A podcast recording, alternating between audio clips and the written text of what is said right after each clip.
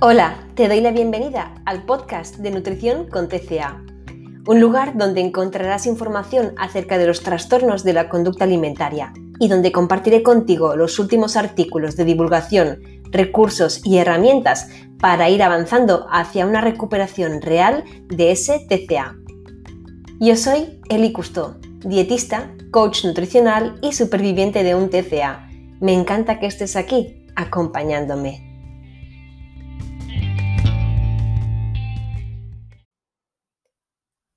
Hola, ¿qué tal? ¿Cómo estás?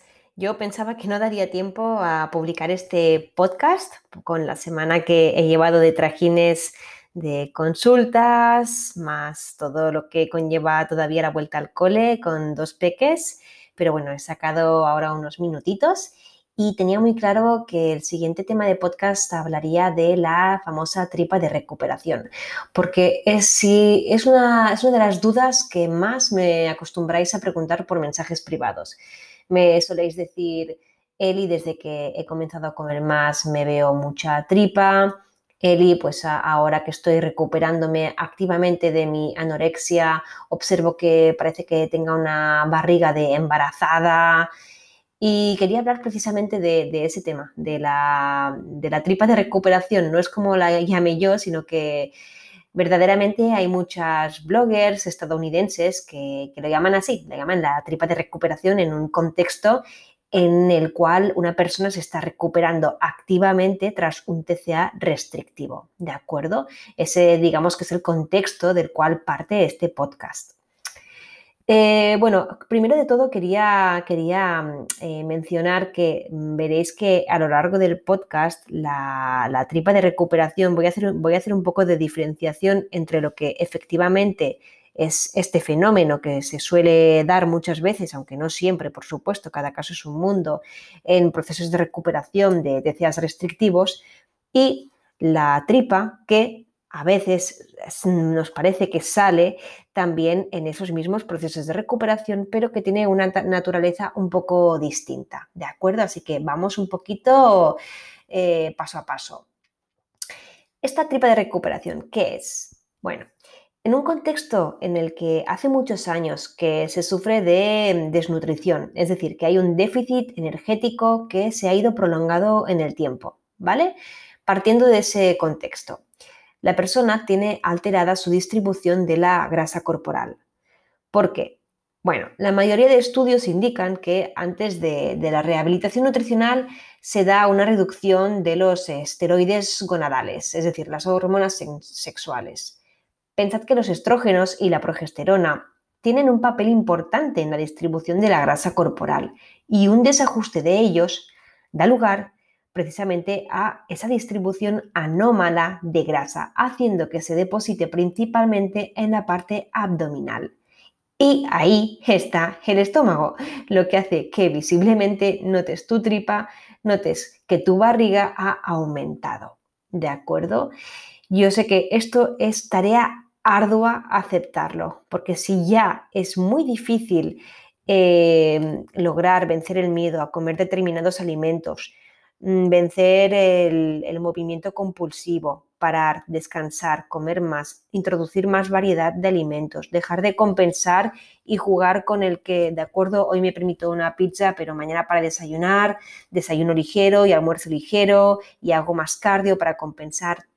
Romper con todo esto que estoy diciendo es muy difícil y encima eh, va y nos ocurre esto en nuestra recuperación. Parece que como si ya no fuera suficientemente difícil, va el destino y encima pues nos planta ahí una tripa más grande que nos recuerda eh, pues todos esos miedos eh, y ansiedad por comer. ¿Cuál es la solución? Bueno, pues la solución realmente solo hay una y es seguir comiendo suficiente hasta que esa distribución de grasa se normalice se va redistribuyendo hacia las extremidades y otras zonas del cuerpo ya de forma más equitativa a lo largo del tiempo. Pero eso sí, es muy importante seguir comiendo sin restricciones suficiente hasta cubrir esa deficiencia energética, hasta pagar el saldo deficitario de energía. ¿De acuerdo? Más o menos, si os preguntáis cuánto tarda este proceso de redistribución de grasa corporal, más o menos mm, hablamos de a veces un año, pero por supuesto esto es estadística pura y hay casos en que lo logran mucho antes y hay casos en que lo logran después, ¿de acuerdo? Pero más o menos al cabo de un año de haber logrado ese peso óptimo, que insisto, no es engordar, que muchas veces es, yo ya sé que es la palabra que os viene a todas en el cerebro, pero no, no es engordar, es recuperar ese peso que se le fue arrebatado al cuerpo. Bien, pues al cabo de un año o antes o después de haber logrado regresar a ese peso normal que faltaba por recuperar y de mantenerlo, ese peso, pues la grasa ya se va redistribuyendo y ya está, ¿de acuerdo? Evidentemente, pues mm, ese proceso puede depender mucho de cuántos años hace que se haya sometido el cuerpo a esa deficiencia energética, ¿de acuerdo? Pero no os preocupéis que se va, que se va. Ahora bien, este es la famosa tripa de recuperación, ¿de acuerdo? Pero muchas veces eh, la persona no incurre en esa tripa de recuperación y no obstante se ve como más barriga que antes. Y bueno, yo, creo que, yo quiero aquí hacer una mención porque no en todos los casos se da esta distribución de grasa anómala que se centraliza en el tronco, en la parte abdominal y no de forma equitativa en el organismo. Eh, hay casos en que sencillamente esa tripa, esa barriga, pues viene dada por otros factores. Uno de ellos puede ser el edema, la retención de líquidos. De ello hablé, rescatad, el podcast que hice de QA, de preguntas y respuestas, donde explicaba el por qué se da retención de, líquidos en, en, casos de TCA, de hecho en la mayoría de casos de TCA de forma más o menos acusada. Así que sencillamente puede ser que solo sea una, pura retención de líquidos eh, concentrada en el abdomen y ya está. ¿Qué más puede propiciar que nos veamos esa barriga más grande en recuperación?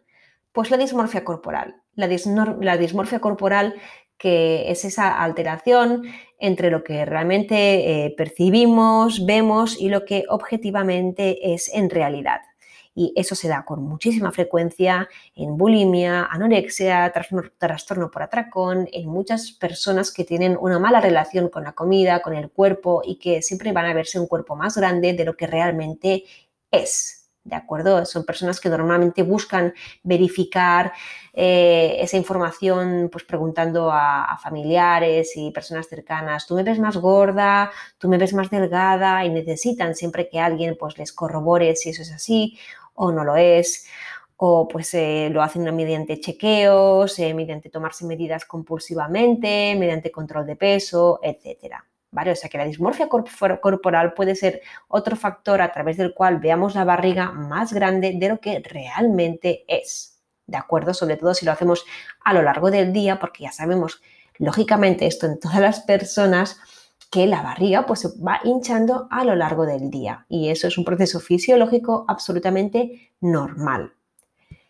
¿Qué más puede suceder tras una barriga hinchada en ese contexto de TCA? Bueno, eh, las molestias digestivas durante la rehabilitación nutricional son muy frecuentes. ¿Por qué? Bueno, la restauración, por ejemplo, enzimática, ah, que aún no está completa, da lugar pues, a ciertas indigestiones, a ciertas intolerancias temporales y eso pues, ocasiona gases, dispepsia, hinchazón abdominal, etc. ¿De acuerdo? Así que recordad también, tengo por ahí un post donde explico que esta restauración enzimática para solventarse debe debe de una persona de seguir comiendo suficiente y al cabo de unas cuatro o seis semanas mejora bastante esta sintomatología. ¿De acuerdo?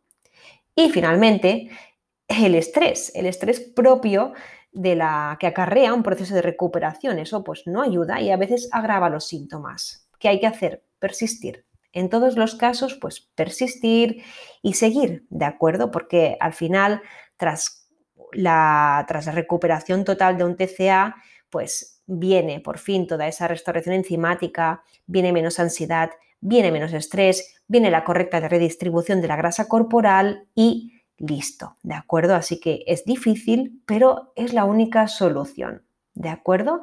Con este podcast quería mm, explicado que aunque ni siquiera estés experimentando este fenómeno de la tripa de recuperación ah, originada por una distribución excepcional de la grasa corporal pueden haber pues estos otros motivos al detrás de que te veas esa barriga más hinchada, más grande y en todo caso, si estás recuperándote activamente de un TCA, es buena señal. ¿Por qué? Porque significa que estás luchando de forma efectiva para eh, lograr esa rehabilitación nutricional. Recordemos que una recuperación total no puede darse si no se ha logrado restablecer ese peso que se le fue arrebatado a tu cuerpo.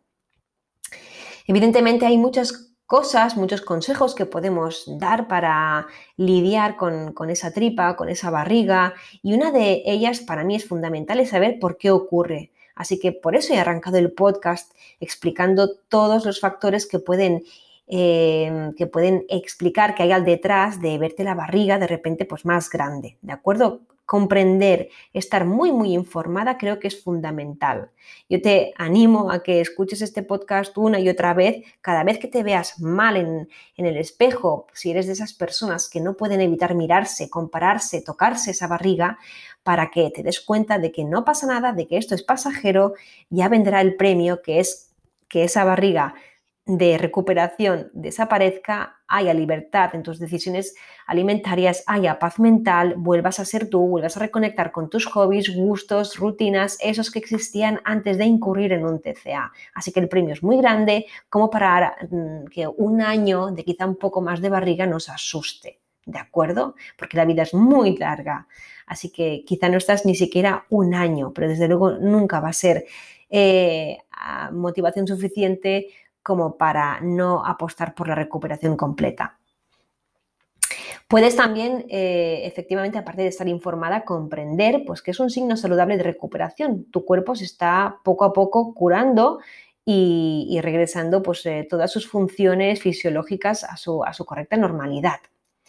Sé muy, muy paciente e indulgente contigo misma, porque no es fácil, evidentemente, pero eh, no queda de otra. Nos gustaría que el proceso de recuperación fuera indoloro, nos gustaría cuando nos atrevemos a comer más no sentir culpa, no tener ganas de compensar, nos gustaría cuando rompemos normas alimentarias eh, pues que no surgieran de repente más normas, pero el proceso de recuperación sabemos que no es lineal y que está lleno pues de sentirte mal cada vez que te permites comer algo y que esto es así, y que hay que aceptarlo. Por lo tanto, pues sé flexible, sé paciente, porque los primeros meses de recuperación activa, los dos primeros meses sobre todo, son los más duros, así que estate mentalmente preparada.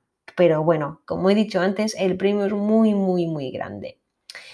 Y luego intenta, cuando detectes esos pensamientos obsesivos, negativos acerca de tu forma de corporal, pues eh, rechaza esos pensamientos Intenta levantarte, irte a otra habitación, hacer otra cosa, ten un proyecto en mente, ten ah, realmente pues aficiones que, con las cuales te puedas involucrar. No hablo de hobbies sencillos, tipo hacer una, regar una planta, cultivar eh, un jardín urbano o pintar cuadros con acuarelas. Me refiero a que tengas en mente qué otro propósito y proyecto puede llenarte. Pues quizá escribir un blog, quizá abrirte una cuenta en Instagram para indagar acerca de un tema que te guste. Es decir, proyectos que ocupen realmente eh, tu tiempo y que no solo sea un hobby que puedas practicar en 15 minutos, sino que sea algo que realmente te llene. Yo en las consultas con mis acompañadas siempre llega un punto en el que trabajamos los valores e intentamos reconectar con lo que esa persona realmente es en pro de buscar cuáles son esos proyectos con los que pueden llenar su tiempo eh, mental, que no solo efectivo de, de ocupar media hora al día, sino eh, que ocupen más espacio mental en ese disco duro del cerebro para arrebatárselo pues precisamente al cerebro que, dicta esa anorexia o, o, bulimia o TCA en general. Y por supuesto, el tip más práctico del mundo, viste con ropa cómoda y holgada, archiva jeans, leggings, cualquier cosa que te, que te haga sentir pues, que, que notes esa barriga, cintura contraída, etc. ¿De acuerdo? Eso es muy, muy importante e indispensable, lo vuelvo a decir, sigue comiendo. Restringir no es una opción. ¿De acuerdo? Así que mucha paciencia porque el premio es enorme.